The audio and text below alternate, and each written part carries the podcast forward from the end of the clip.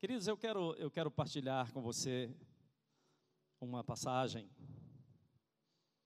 que está no caderno de Mateus capítulo 9, no verso também de número 9. Mateus 9, verso de número 9. Uma certa feita, estava Jesus passando por um caminho, e à beira desse caminho, aliás, por toda a nação de Israel, haviam muitos cobradores de impostos. Os cobradores de impostos eram odiados, odiados. Sabe por quê?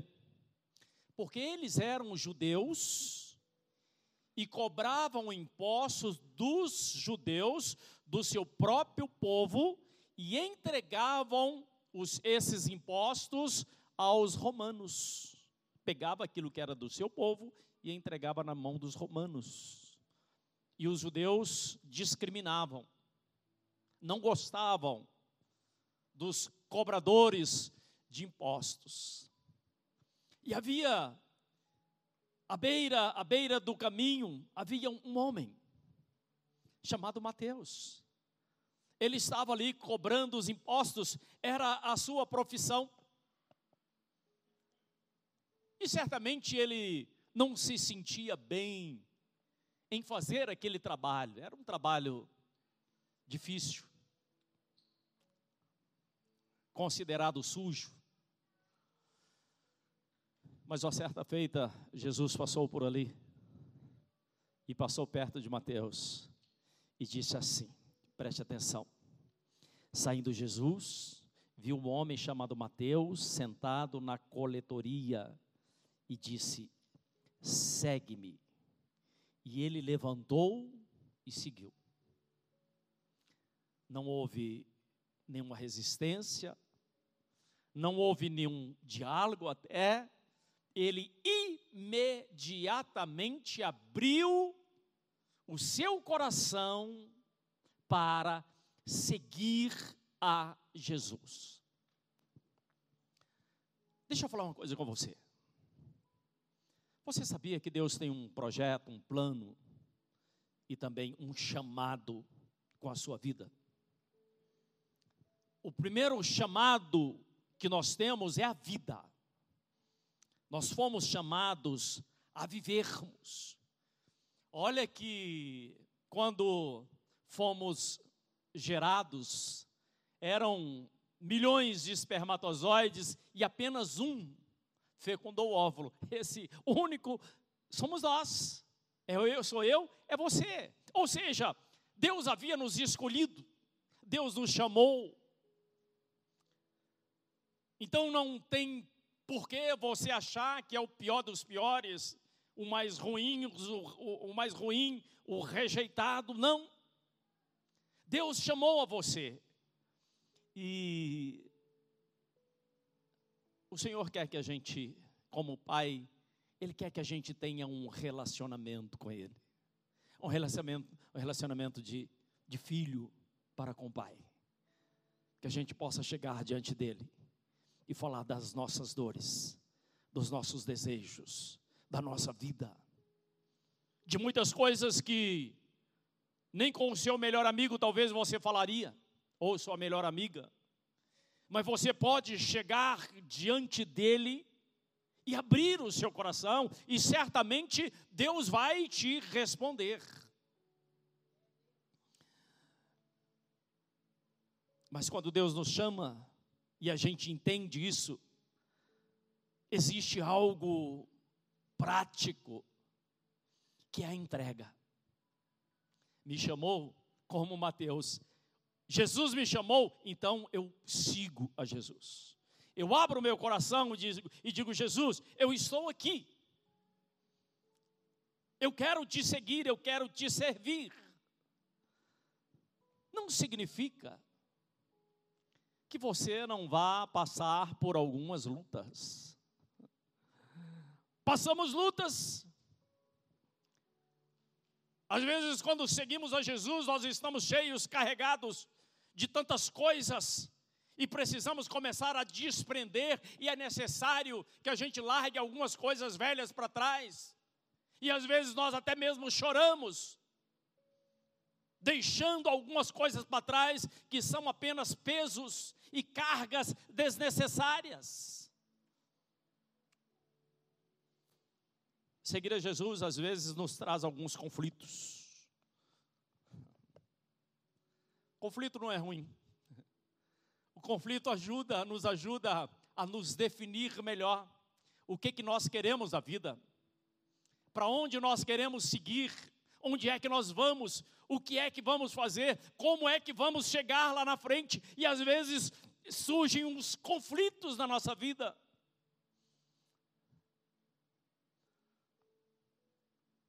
Servir a Jesus, às vezes nós levamos algumas pedradas. Eu me lembro quando aceitei Jesus, fui na casa de uma pessoa muito amada, que há muito tempo, uma pessoa muito considerada, muito considerada, mas havia mais de dois anos que eu não via essa pessoa. E eu fui todo alegre, eu dizia assim comigo: eu vou falar de Jesus para essa pessoa. Eu quero que essa pessoa conheça o Deus que hoje eu conheço. Não é o Deus da religião, mas é o Deus vivo. E quando eu cheguei na porta daquela casa, aquela pessoa ficou com o portão aberto, fechado, e disse assim: Se você veio aqui falar de Bíblia para mim, pode ficar do lado de fora, viu? Sabe quando você dá aquela murchada assim? Eu disse assim: Não, eu vim para te ver, mas no fundo eu queria falar de Jesus. Depois de alguns anos eu voltei naquela casa e aquela família tinha passado por umas tribulações tremendas, muitas tribulações. E aquela mesma pessoa se reuniu na hora do almoço e me chamou e disse assim: Hipólito, fala para a gente aqui, como é que nós podemos encontrar a salvação? Percebe como as coisas acontecem?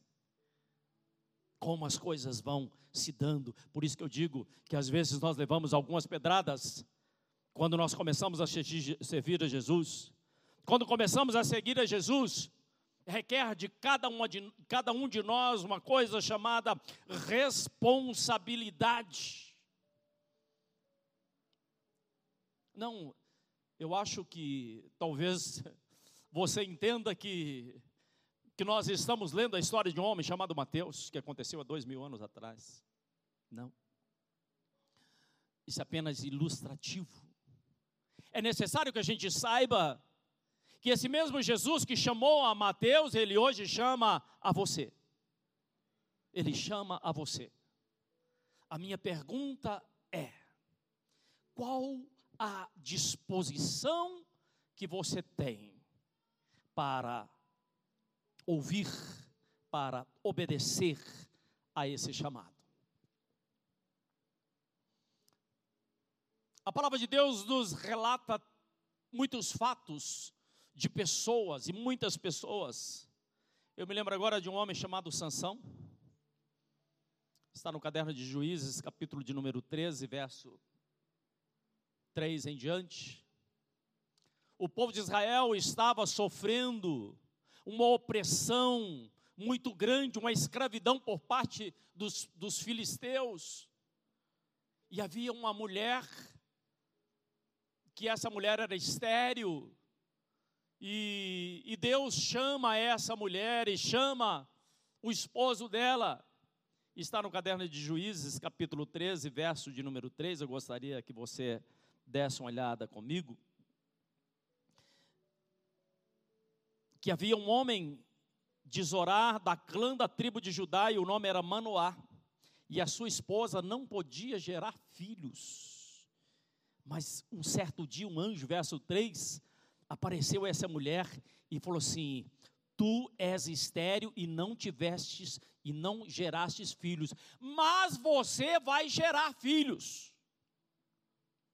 O seu filho, antes daquela mulher gerar, era estéril.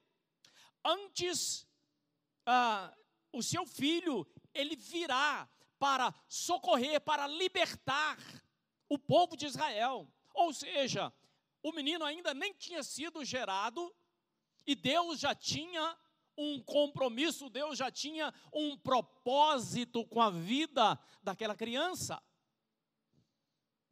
Você sabia que antes de você nascer, Deus já te conhecia e já te chamava pelo teu nome?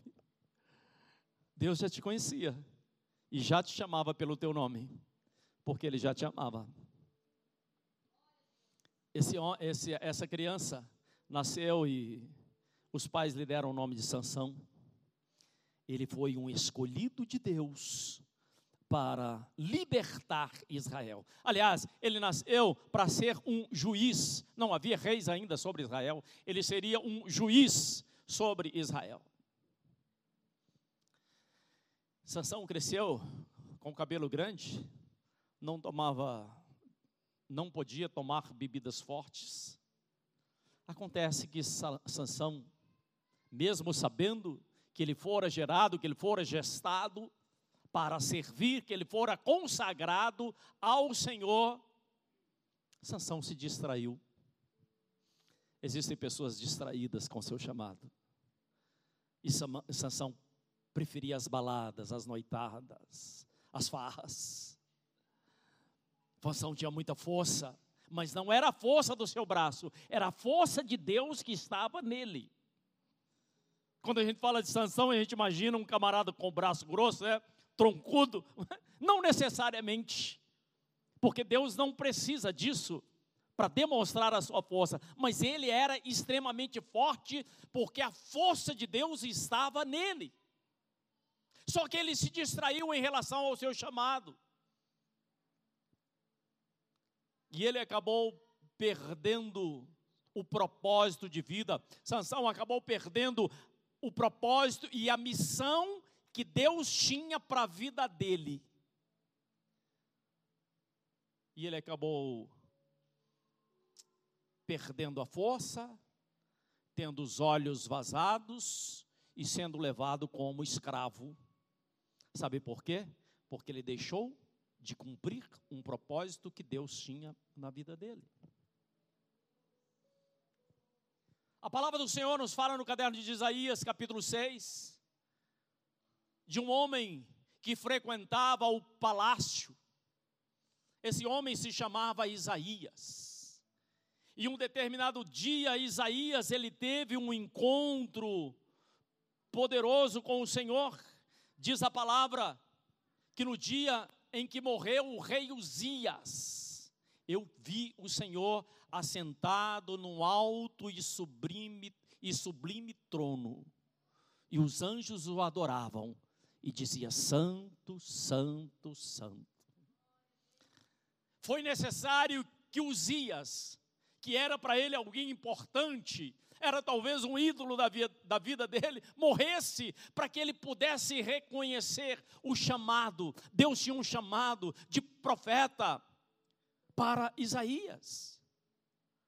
Mas ele estava também distraído até que morreu algo, aconteceu algo na vida dele.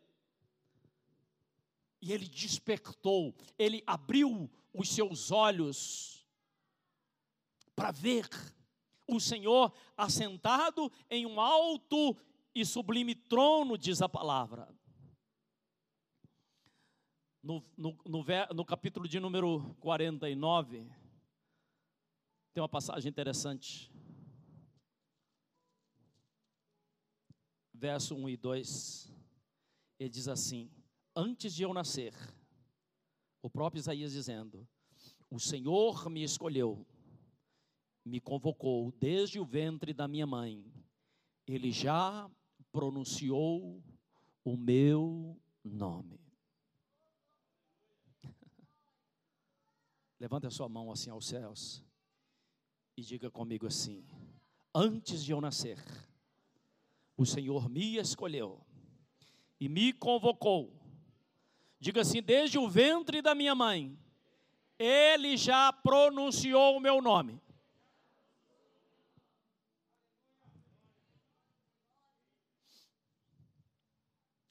Um dia Deus chamou um homem que era primo de Jesus, chamado João Batista.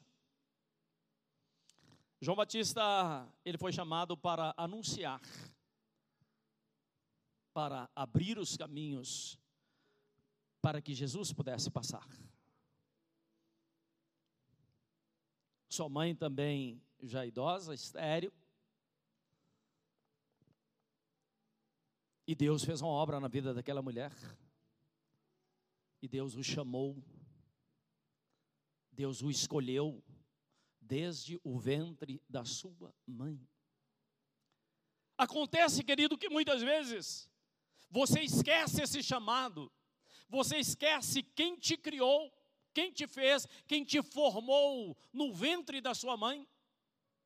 Você esquece e começa a ouvir vozes do inimigo de que você não presta, de que você é isso, de que porque no, ao longo da sua vida você recebeu algumas palavras de derrota.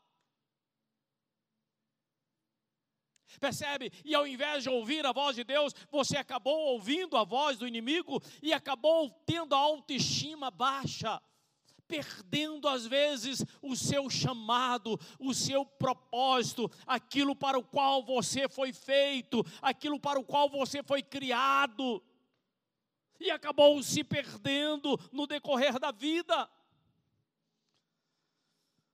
Eu não sei se estou sendo claro. Um dia um homem que a princípio perseguia os crentes. Eu não estive muito longe dessa história. Muitos de nós, aliás. Ele se chamava Saulo. Saulo perseguia, matou cristãos, botou na cadeia. Estava indo para Damasco para prender mais cristãos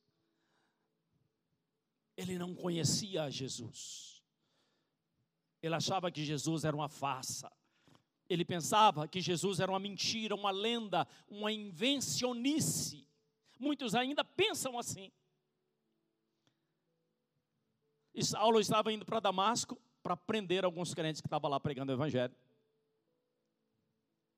Mas no caminho de Damasco, ele viu uma grande luz à frente dele e a Bíblia diz que ele caiu com o rosto em terra. E de dentro daquela luz ele ouviu uma voz que dizia: Saulo, Saulo, por que é que você me persegue? Ele disse: Senhor, eu, eu não sei quem é o Senhor. Eu não estou perseguindo o Senhor. O que está acontecendo? O, que, que, o que, que é isso? E aquela luz disse assim: Eu sou Jesus, a quem você persegue. Saulo era um matador de cristãos.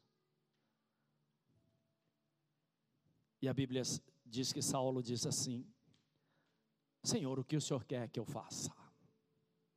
Saulo, ele abriu o coração, ele permitiu entrar nos trilhos, nos caminhos, nos propósitos do Criador. E Saulo verdadeiramente ele começou a seguir Jesus. Diz a palavra no capítulo de número 9 de Atos que ele ainda respirava ameaça de morte contra os discípulos e ele pediu ao sumo sacerdote que fosse prender até que ele teve esse encontro verdadeiro com Jesus. E aí Saulo mudou radicalmente, porque aquele que perseguia se tornou um perseguido. Que coisa maravilhosa. Existe um chamado, meu irmão, minha irmã.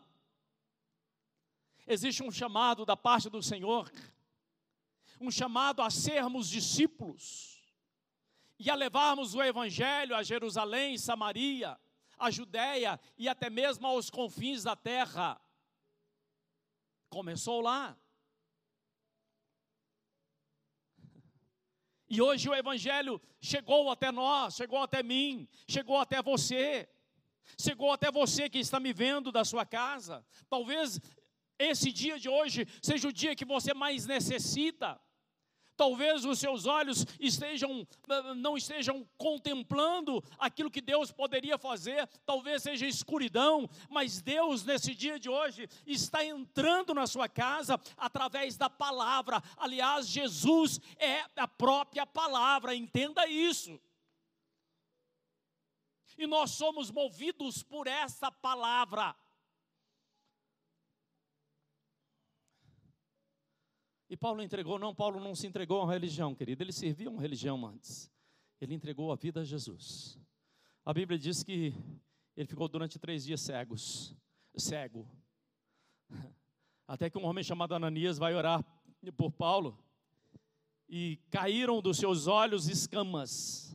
Quando os nossos olhos têm escamas, nós não conseguimos ver, enxergar a realidade, muito menos o chamado que Deus tem para cada um de nós. Eu quero fazer uma pergunta a você. Como você está gastando os seus dias? Como você está gastando a sua vida? Seus minutos? Com que você está gastando? Nós não podemos distrair como Sansão estava distraído. Nós não podemos nos perder como outros se perderam. Precisamos estar atentos. Não jogar o nosso tempo, a nossa vida, a nossa juventude, não pode ser jogada fora. Entenda isso.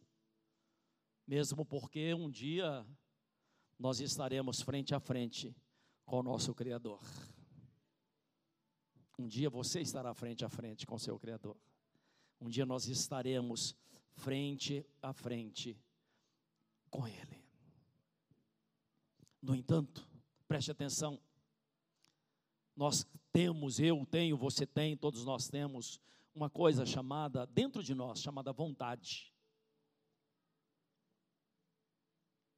Aliás, disposição.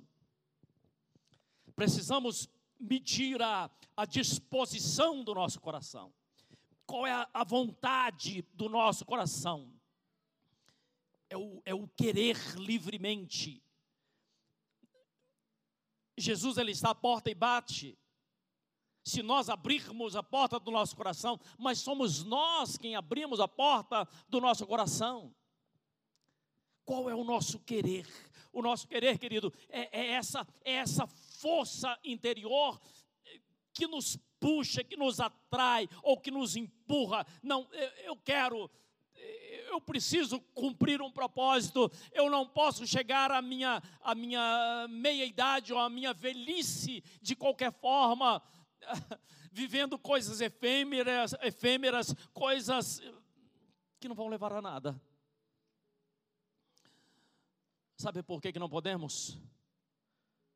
Porque todos nós carregamos dentro de nós um potencial Aliás, nós temos, nós carregamos dentro de cada um de nós eh, um potencial, uma força.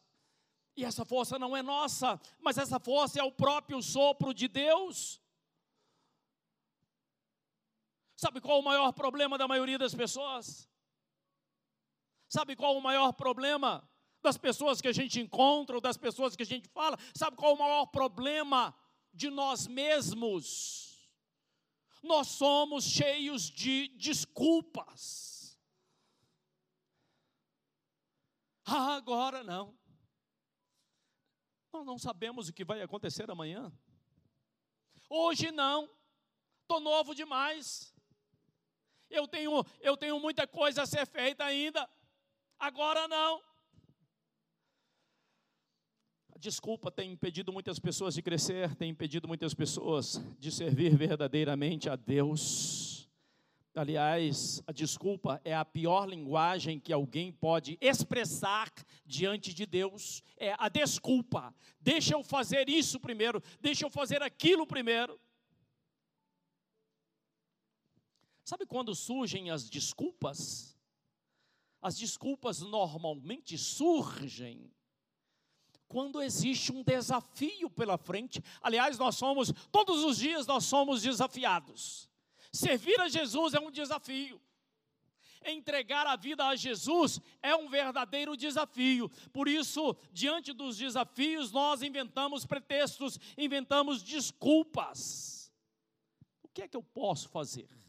O que é que nós precisamos fazer? O que nós precisamos fazer é nos armar da palavra de Deus, com as declarações corretas dos nossos lábios, com os pensamentos firmes, com a convicção profunda. O povo de Israel,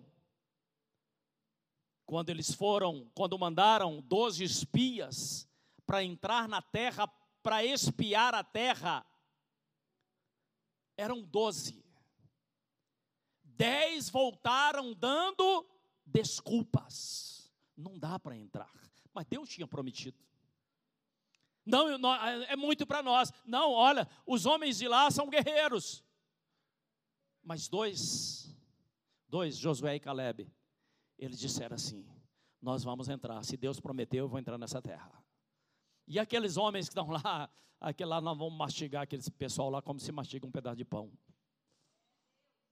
Percebe que existem dois tipos de pessoas? As que, dão, as que dão desculpas e voltam atrás, e sabe o que, que acontece com elas? Essas pessoas acabaram sendo enterradas na areia do deserto. Somente Josué e Caleb conseguiu entrar na terra da promessa.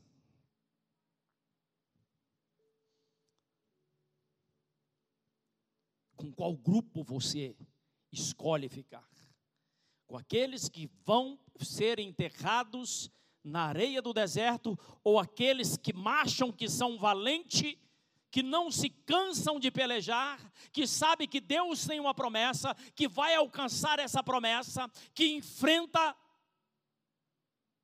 que se determina, que levanta a sua cabeça Existem homens e mulheres que não se dão por vencidos, que enfrentam, que não inventam desculpas, que não criam pretextos, que não criam artifícios mentirosos. E eu já estou terminando. Eu quero dizer a você: se Deus te chamou, se Deus está te enviando, se Deus está te convocando, é porque